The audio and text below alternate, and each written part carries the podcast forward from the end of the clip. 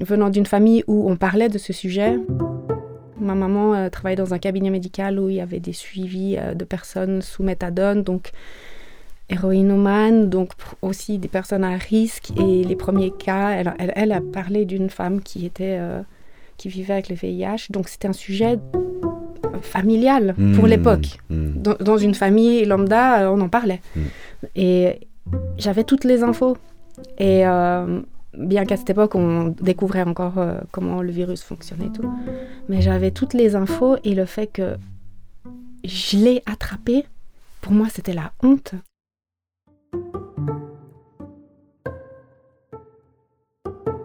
C'est-à-dire tout en étant informé. C'est euh, ça. En étant informé, en, sachant euh, les risques et tout ça. Euh, voilà, c'était une relation non protégée un soir. Et tout de suite, je savais que j'avais pris un risque. Et, et, après, quand le, il fallait attendre trois mois à l'époque. Hein. Hmm. Trois longs mois. C'était très long, ouais. C'était très long. C'est ma maman qui me l'a appris, puisqu'elle travaillait là où j'ai fait la prise de sang. Je suis rentrée chez moi à la fin de la journée et je l'ai vu faire les 100 pas dans la cour. Et là, j'ai compris. J'ai dit, ma mère, elle vient pas me voir comme ça, hmm. sans m'avertir. Et, et je l'ai rejoint et elle m'a serré dans les bras. Elle a dit, j'aurais tellement voulu autre chose pour toi. Et là, j'ai compris. Hmm. Et, et, là, à ce moment-là, je pense qu'il y a eu le choc. J'étais déconnectée de la réalité. Et c'était maintenant, tu avances tout droit, tu fais plus d'erreurs. Regarde dans quel état t'a mis ta mère et, tu fonces et tu prouves à tout le monde que tu peux y arriver. Hmm. Et ça a été comme ça jusqu'à il n'y a pas très longtemps.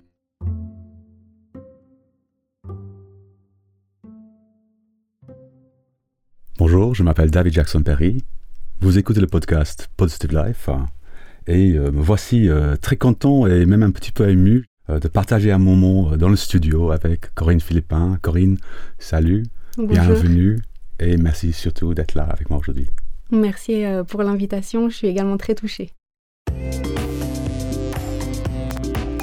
Positive Life, le podcast sur la vie avec le VIH. Tu es la protagoniste euh, d'un film qui vient d'être réalisé euh, dans, voilà, dans le cadre d'un festival de films justement que, que, moi je monte dans le cadre de mon travail euh, au CHUV. On va en parler un peu plus euh, sacrée aventure. Tout à sacrée aventure comme tu dis, on va en parler un peu plus longuement tout à l'heure. Mais voilà, moi, je viens de te présenter un peu à ma façon, un peu mm. décousue et, et, bien subjective. Est-ce que tu aimerais te présenter, Corinne? Je m'appelle Corinne Philippin, je vais avoir 50 ans à la fin janvier. Et pour moi, c'est yes, 50 ans, c'était inimaginable il y a 30 ans en arrière, mmh. puisque ça fait 30 ans que je vis avec le VIH. Mmh. Donc, comparativement à mes amis, euh, vieillir, pour moi, c'est un privilège. Mmh. Je suis maman également d'une jeune femme qui va avoir 20 ans. Je viens d'une fratrie de quatre enfants. Je suis née en Grèce. Euh, des parents qui ont toujours travaillé dans le social, une maman euh, assistante médicale donc euh, au courant de, à l'époque de ce qu'était le VIH mhm. et toutes les infos à disposition. Merci Corinne. Alors parlons justement de cette époque. Moi j'ai envie de parler très précisément du mois de juin 1994. Mm. C'est ta dernière année de collège, comme vous dites à Genève, dernière année donc, de gymnase. La matu. La matu, voilà.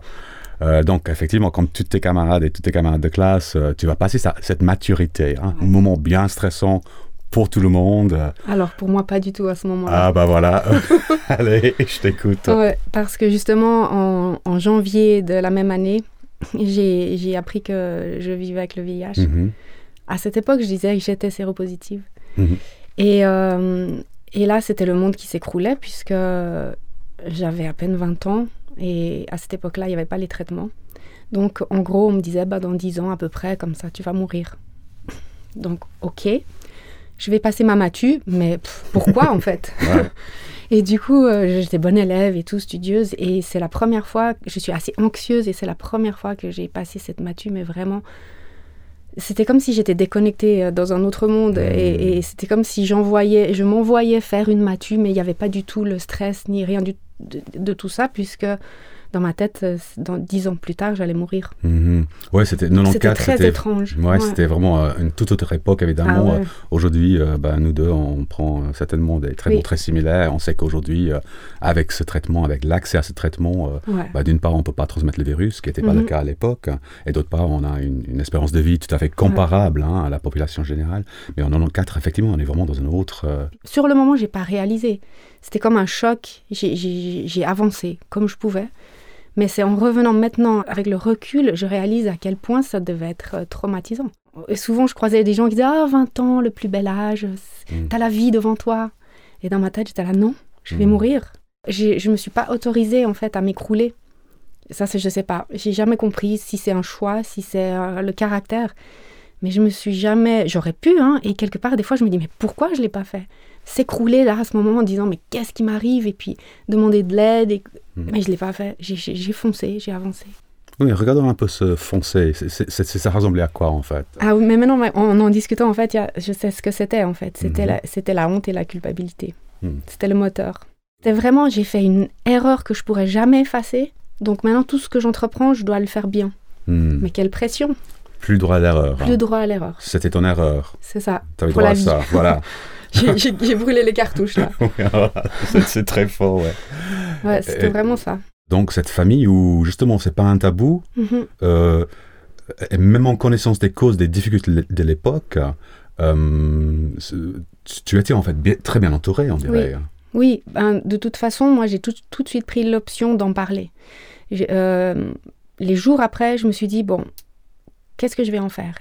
J'ai envie de savoir sur qui je peux compter j'aurais pas envie de commencer une relation ou une amitié ou euh, euh, rencontrer des gens de la famille et, euh, et me dire, et s'ils savaient, est-ce qu'ils changeraient de, de comportement avec moi? Hmm. Donc, quelque part, je, je, me suis tout de suite dit, je vais le dire, ça va faire le tri. Ce fameux tri. Le fameux tri à con. Exactement, ça m'a fait rire quand j'ai entendu ça. Mais c'est vrai. Ouais. Filtre à quand, c'était voilà, c'est ça.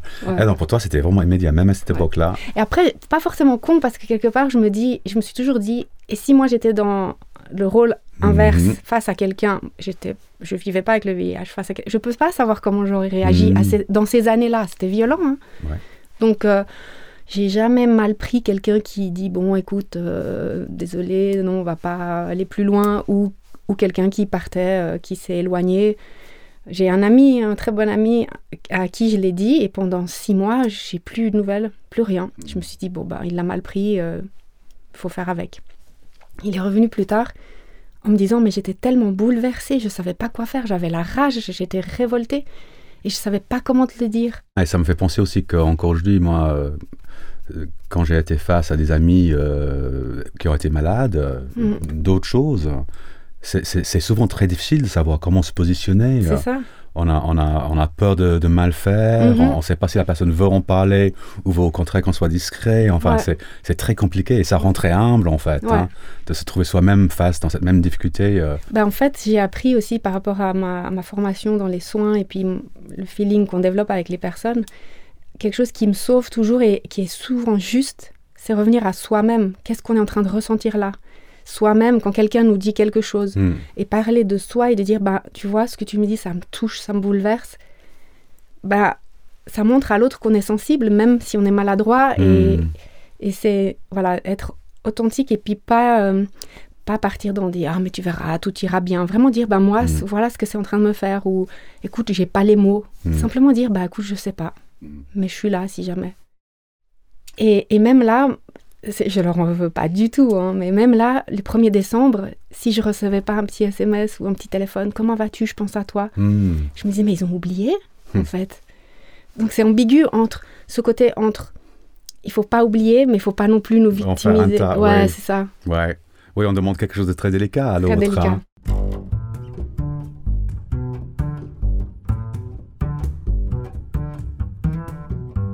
C'est intéressant cette, cette, question que à l'époque on était dans la rue, euh, mm. euh, puis en fait c'est comme si une sorte de disparition. Tu, tu, tu expliques ça comment? Bah, Je pense à l'apparition des traitements. Du coup mhm. les gens mouraient moins. Et c'était moins, euh, c'était moins euh, flagrant. Et, dans les journaux, ils ont annoncé ça comme euh, il y a un traitement, les personnes vivant avec le VIH maintenant peuvent avoir une vie normale. Et ça s'est atténué tout comme ça. Mais ce que la personne vit au quotidien, les préjugés, la peur quand même, même avec ces traitements, au début, bah, il y avait plein d'inconnus, mm. les effets secondaires. Et, et, malgré tout, moi, c'est que récemment que je crois mon médecin qui me disait, mais tu verras, tu vas être grand-mère. Moi, je la croyais pas. Tu n'arrivais pas à l'intégrer, en fait. Ah moi, faire des projets, me projeter dans le futur, c'est quelque chose d'impossible, encore aujourd'hui. Hmm. C'est très difficile. Et malgré tout, j'ai construit ma vie. Donc, c'était construire sa vie sans savoir où... Mais en fait, c'est très humain. On devrait tous vivre comme ça. On ne sait pas ce qui va se passer dans notre vie, VIH ou pas. Mais de construire sa vie en se disant, je ne sais pas si dans 10 ans, 15 ans, je suis là. Alors, est-ce que je me lance ou pas? Aujourd'hui, tu as une fille qui a euh, à peu près le même âge qui va faire que toi, tu avais. Euh, oui, en 94, j'apprends euh, que j'ai le VIH et on me dit à peu près dans 10 ans, tu vas mourir. Hmm. Ben, à peu près 10 ans après, j'ai donné la vie, j'ai ma fille est née en 2003. Hmm. Donc, et puis voilà, c'est vrai que maintenant elle a 20 ans et ouais, non, c'est fou. Et je sais qu'aujourd'hui, par exemple, il y a encore euh, des gens, euh, beaucoup de personnes vivant avec le VIH qui ont les informations, qui savent, par exemple, qu'ils ne peuvent pas transmettre le virus, mais qui, ils le savent dans leur tête. Euh, c'est acquis, mais dans la réalité de leur vie, mm. euh, ils vivent toujours avec la peur de transmission, par exemple. Donc, qu'est-ce qui s'est passé pour toi de passer cette période où effectivement c'était euh, à la fois une, euh, une peine de mort, mais c'était aussi clairement la fin de, de, de, tout projet de maternité, de parentalité. Hein. Donc, comment est-ce que toi tu as fait dans ce, ce, ce, temps relativement court pour parcourir ce, changement C'était des montagnes russes, parce qu'en fait, c'était des nouvelles contradictoire tous les 2-3 ans. Comme tu dis, au départ, c'était ben, tu pourras jamais avoir d'enfant. Quelques années plus tard, avec les traitements, mon médecin me dit Ah, tu sais, on peut maintenant, y a, on peut avoir des enfants, l'enfant n'est pas contaminé si la mère est sous traitement. Mon cerveau qui dit Bon, je peux, je peux pas, je peux, je peux hmm. pas. Et petit à petit, mon médecin subtilement me parlait Ah, tu sais, j'ai une patiente, elle a donné naissance. Hmm. Et moi, c'est vrai que VIH ou pas, pour moi, le plus important dans la vie, c'était la maternité. C'est quelque chose d'hyper important. L'idée de transmettre quelque chose, de, vivre une vie, d'avoir des valeurs et pouvoir les transmettre, et puis que ça donne encore quelque chose d'autre hmm. qui continue. Moi, ça, c'était quelque chose, c'était une des douleurs les plus grandes quand euh, j'ai su que j'étais mmh. séropositive, c'était le fait de ne pas pouvoir être maman un jour. Et quand on m'a laissé entrevoir cette porte ouverte, hmm. J'avais une partie de moi qui voulait vraiment aller là et l'autre qui me disait non, non, mais avec la maladie que tu as, tu n'as pas le hmm. droit. Tu n'as pas le droit. pas le droit. Et puis si tout à coup euh, tu, meurs et puis qu'elle est toute petite, tu n'as pas le droit. Et puis entre, entre ce moment, euh, donc entre ce temps où voilà, c'est pas possible, hmm. mais à partir du moment où on commence à te parler du fait que c'est possible, il a fallu combien de temps pour que tu intègres ça en fait? Profondément Moi, j'ai l'impression que c'était une éternité. Après, euh, c'est vrai que c'était, c'est comme tu dis, c'est pas très long. Bon, 2003, 2001. 2001, j'ai pris mon traitement pour la première fois. Parce qu'il faut savoir que en 96, il y a les premiers traitements qui sont sortis. C'était la panoplie de pilules, il fallait vivre, s'arrêter de vivre pour prendre son traitement. Moi, ça m'a fait hyper peur. Et d'un commun accord avec mon médecin, j'ai dit non, non, non, moi je prends pas ça maintenant tout de suite. Là, euh, j'ai 20 ans, euh, je suis pas prête. En 96, il y avait eu les premiers traitements et moi j'ai commencé ma première pilule, je l'ai avalée le 11 septembre 2001. Hmm. Quand j'ai choisi de prendre ce traitement, c'était vraiment dans cette idée, ok, je choisis la vie. Parce que moi j'étais partie pour T'as fait, as fait ton erreur, t'assumes, tu vas jusqu'au bout. Et c'est quoi tu vas vivre la maladie. au bout? Si tu vas vivre la maladie, tu vas souffrir, tu vas, tu vas vivre le truc que tu as. Tu vas mourir le truc. Voilà, tu vas vivre jusqu'au bout, euh, t'assumes ton, ton erreur. En sachant qu'aujourd'hui, mm. on préconise vraiment de, dès que quelqu'un a un diagnostic, tout, de suite, traitement. Bon, et les traitements d'aujourd'hui sont beaucoup plus simples qu'à l'époque. Et cette, cette petite porte ouverte sur la maternité, bah, ça m'a fait changer. J'ai dit, ok, je prends un traitement pour la vie, d'accord, mais dans le but de devenir maman. Elle m'a un peu sauvé la vie quand même, je pense. Ta fille Je pense, hmm. inconsciemment. Avec le recul, j'ai eu ce choix-là. Hmm. Ça me faisait pas peur hein, de vivre la maladie puisque c'était ma punition, entre guillemets. Hmm. Et après, c'était un peu l'horloge biologique, tic-tac, tic-tac. Et là, par contre, j'ai pas fait très attention. si je cherchais l'homme qui serait d'accord, J'avoue que le choix était un petit peu euh, spontané, puisqu'après ça n'a pas très bien fonctionné et j'ai fini par élever ma fille toute seule. Bon, ta fille, ça s'est très bien fonctionné de ce point de vue-là. Ça a marché. Ah ouais, ça a marché. Mais c'est dans la relation avec euh, ouais. Puis à l'époque aussi, c'était, euh, on a fait ça euh, fait maison. Hein. On n'est pas allé à l'hôpital, on n'a pas hmm. fait fameux. On a choisi les dates et lui, il était d'accord de prendre un risque qui n'était pas un risque, puisqu'à ce moment-là, déjà sous traitement indétectable, donc hmm. pas contagieuse, mais on n'en parlait pas encore. Mhm, mhm. Et puis euh, voilà, deux essais plus tard et c'était mhm. parti. Et là aussi, étrangement, j'appelle mon médecin et j'avais l'impression d'avoir fait une bêtise. Toujours cette ambivalence entre une bonne nouvelle et, et une culpabilité. Genre, oh, j'ai osé malgré tout.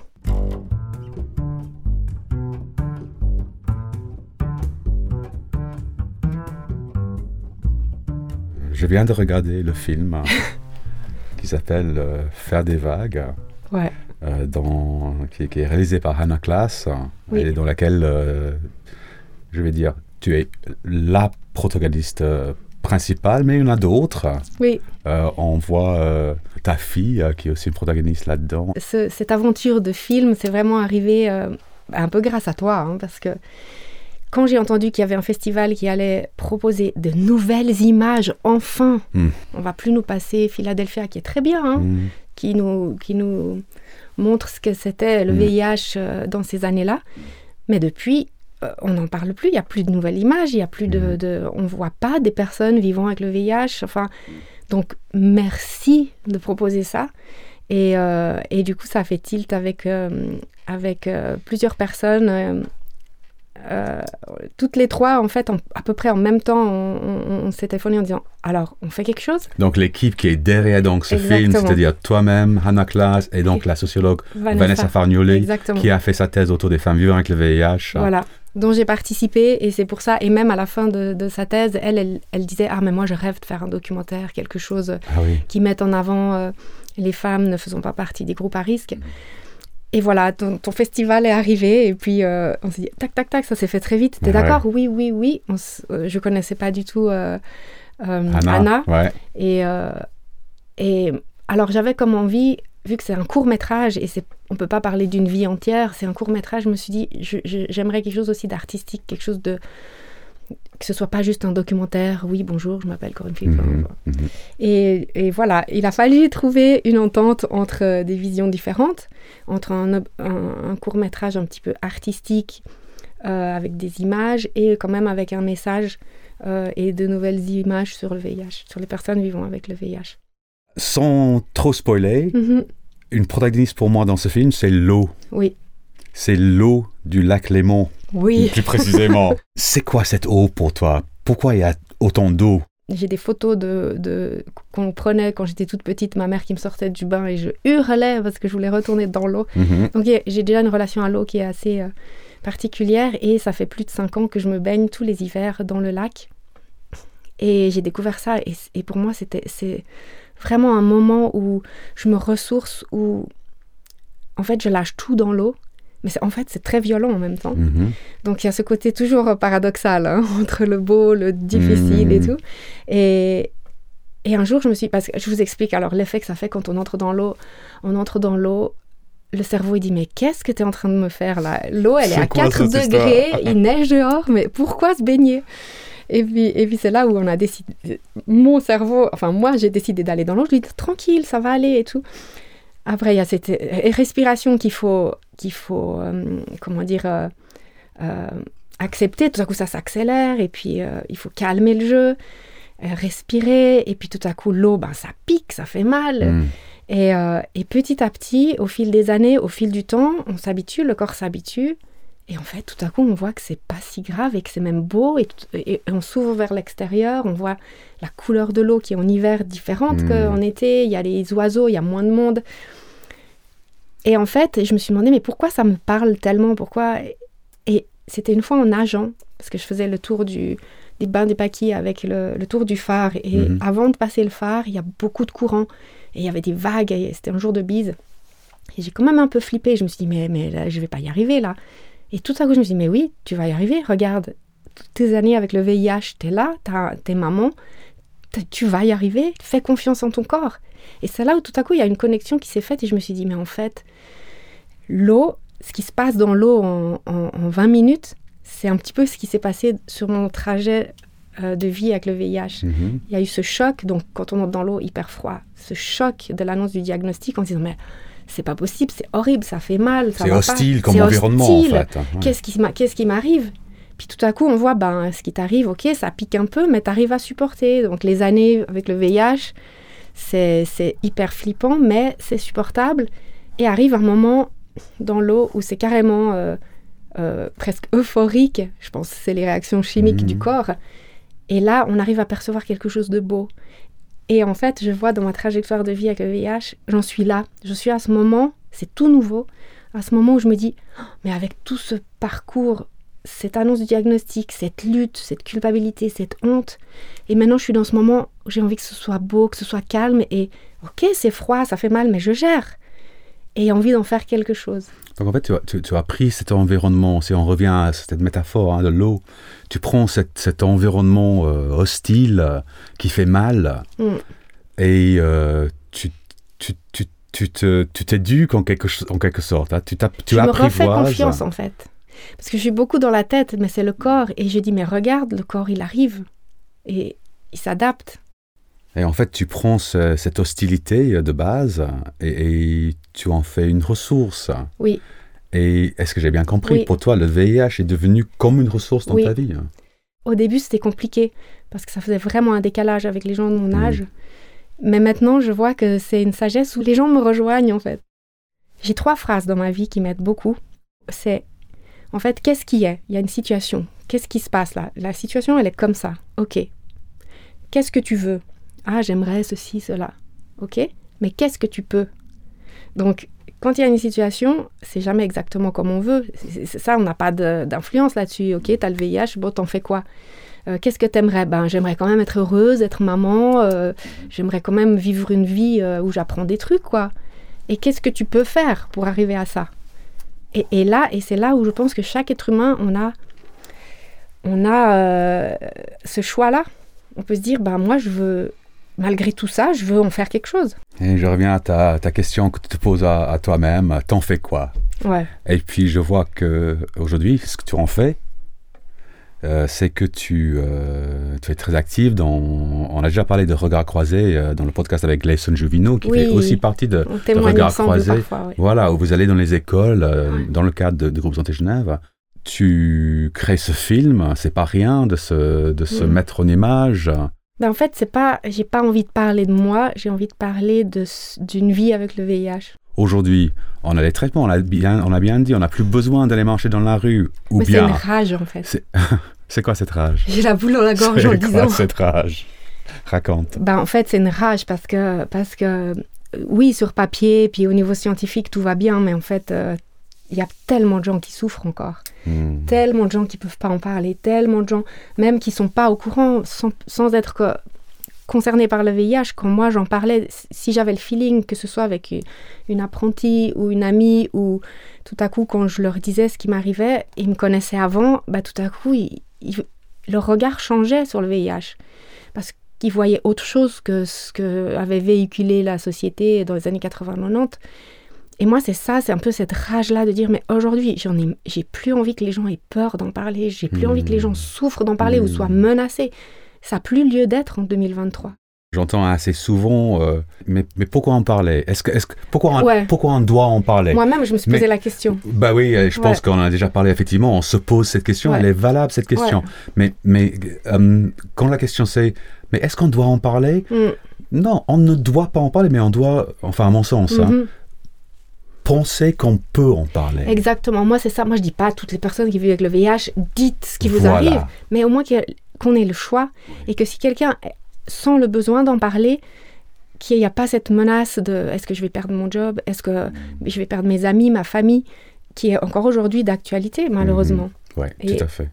Et, des fois, c'est même la personne elle-même qui, se, qui s'enferme là-dedans. Parce que très souvent, aujourd'hui, malgré tout, euh, c'est mieux accueilli quand même mhm. dans une famille, par exemple, qu'à l'époque où il y avait moins d'informations. Mhm. L'auto-stigmatisation, c'est aussi quelque chose de, très fort. Hein, oui, très très fort. Moi, pendant aussi, on s'autorise pas à avoir une relation ou alors on reste dans des relations toxiques en se disant, mais de toute façon, euh, avec ce que j'ai, au moins, lui, il, il reste avec moi. Qui voudrait de moi hmm. Donc, il y a tellement de choses. Moi, je suis sûre, ma vie, elle a été tellement influencée par ce VIH qui était là qui était énorme en fait. C'était le VIH qui dirigeait ma vie. Hmm. Et là, petit à petit, hmm. et grâce à, ton festival, grâce à toute cette démarche, ça fait pas longtemps, hein, ça fait trois, deux, trois ans. J'ai l'impression que ce VIH, il, rétrécit, il se ratatine. Et puis, il y a, y a, ma vie, Corinne, euh, qui a envie de vivre plein de trucs, qui s'est mise de côté toutes ces années, en fait. Mais c'est hyper intéressant parce que moi, j'ai reçu euh, Hélène euh, dans ses podcasts. Hélène qui, qui, qui avant n'en parlait pas du tout. Hein. Euh, et qui, euh, maintenant, on parle très publiquement. Et elle m'a dit, elle m'a raconté, je ne sais pas s'il a dit pendant le podcast, mais, mais elle m'a dit, plus j'en parle, plus le VIH prend une place petite dans ma vie. C'est ça, en fait. En fait, mais en fait c'est comme les histoires de peur. Euh, moi, souvent, quand je dois faire une prise de sang à un enfant, il a très très peur. Je lui dis, tu sais, la peur, elle est énorme comme ça. Et puis, je le mets en confiance, on fait le soin, on fait le geste. Et à la fin, je lui dis, alors, c'était comment? C'était aussi grand que hmm. tu l'avais imaginé? Et puis, non. Et en fait, c'est ça, c'est même personne concernée, on s'imagine plein de trucs avec ce VIH et en fait, il faut, il faut peut-être se pousser un peu puis se dire, pas se forcer, il hein, faut pas du tout être quelqu'un qui vit, qui a pas envie d'en parler, mais alors respect, il, est tout à fait libre de faire ça. Mais quelqu'un qui qui ose pas le dire, en fait, on se coupe, qui aimerait le dire et qui n'ose pas le dire, on se coupe de l'aide des autres, on se coupe du soutien des autres. Ouais, je pense que d'en parler, en fait, on lui remet à sa place ce VIH. On a choisi sur jury euh, six courts-métrages. Euh, et euh, avec le consigne autour du VIH, autour de casser les vivre avec le VIH aujourd'hui. Hein. Et quatre des six films euh, sont faits par des personnes vivant avec le VIH. Donc il y a vraiment une volonté de... Il y a vraiment une volonté. Mm. Je pense qu'il y a une certaine sorte de vague qui est en, train de, qui est en train de des vagues. Mais ben voilà, on, revient aux vagues. Parce qu'en fait, ça revient... Il y a une phrase dans le court-métrage où je dis, ouais, ma vie sans faire de vagues, sans faire de bruit. Mm. Et puis en fait, non, maintenant on va faire des vagues. Voilà. Maintenant on va faire des vagues, on va informer, on va se montrer, on va, on va dire que c'est pas facile, mais on peut vivre avec le VIH. Alors moi je suis partant, Corinne, faisons des vagues. Ouais, des grosses vagues. Et puis je rappelle que les films, les courts-métrages qui ont été euh, réalisés euh, dans le cadre de Positive Life Festival euh, peuvent être visionnés donc le 1er et le 2 décembre au City Club de Puy. Oui, venez changer vos regards. Ouais, et échanger aussi. Hein. Ouais. Et tu as parlé de, l'eau comme une ressource pour toi, cet, environnement hostile qui est devenu pour toi une ressource. Mm-hmm. Je parlais l'autre jour avec. Euh, c'est vrai que moi, je me rends compte que de vivre avec le VIH et de travailler avec le VIH en même temps, c'est beaucoup, des fois. Oui. C'est beaucoup de VIH. Oui. ça, ça, fait beaucoup. Mais moi, je me rends compte que ma plus grande ressource, c'est des rencontres que, comme la nôtre. Mm. Pour laquelle je suis très Mais pareil, moi, pareil. Hein, tu m'as apporté beaucoup de choses. Euh, et, c'est ça, c'est même moi, mon regard sur les personnes vivant avec le VIH, même étant concernée, et eh ben, en, en faisant ces, ces voilà, en, ayant des réunions, en rencontrant d'autres personnes. Hmm. C'est magnifique parce que tout à coup, c'est des portes ouvertes et on se dit Ah oui, mais on peut faire ça, on peut faire ça. Même pour les personnes concernées. Donc, je pense de se rencontrer, de faire une, une communauté et aussi l'entourage. et aussi une démarche par rapport à l'entourage. On n'en parle pas souvent. La famille, comment ils le vivent, mm-hmm. qu'est-ce que ça veut dire pour eux, comment eux, ils en parlent ou pas. Euh, ça aussi, c'est des ressources ou pas. Et il faudrait les englober dans tout ça aussi. Ouais. Alors, ouvrons des portes. Oh oui. Faisons des vagues. Faisons des vagues. Rendez-vous le 1er décembre de cette année. Avec grand plaisir. Un grand merci à toi. Merci à toi. À bientôt. À bientôt. Merci. Comment as-tu apprécié cet épisode? Tu as des suggestions ou des questions à ce sujet? Nous nous réjouissons de t'entendre. Écris-nous à hello at positive-life.ch. Pour plus d'histoires et d'informations de fond, visite notre site web positive-life.ch.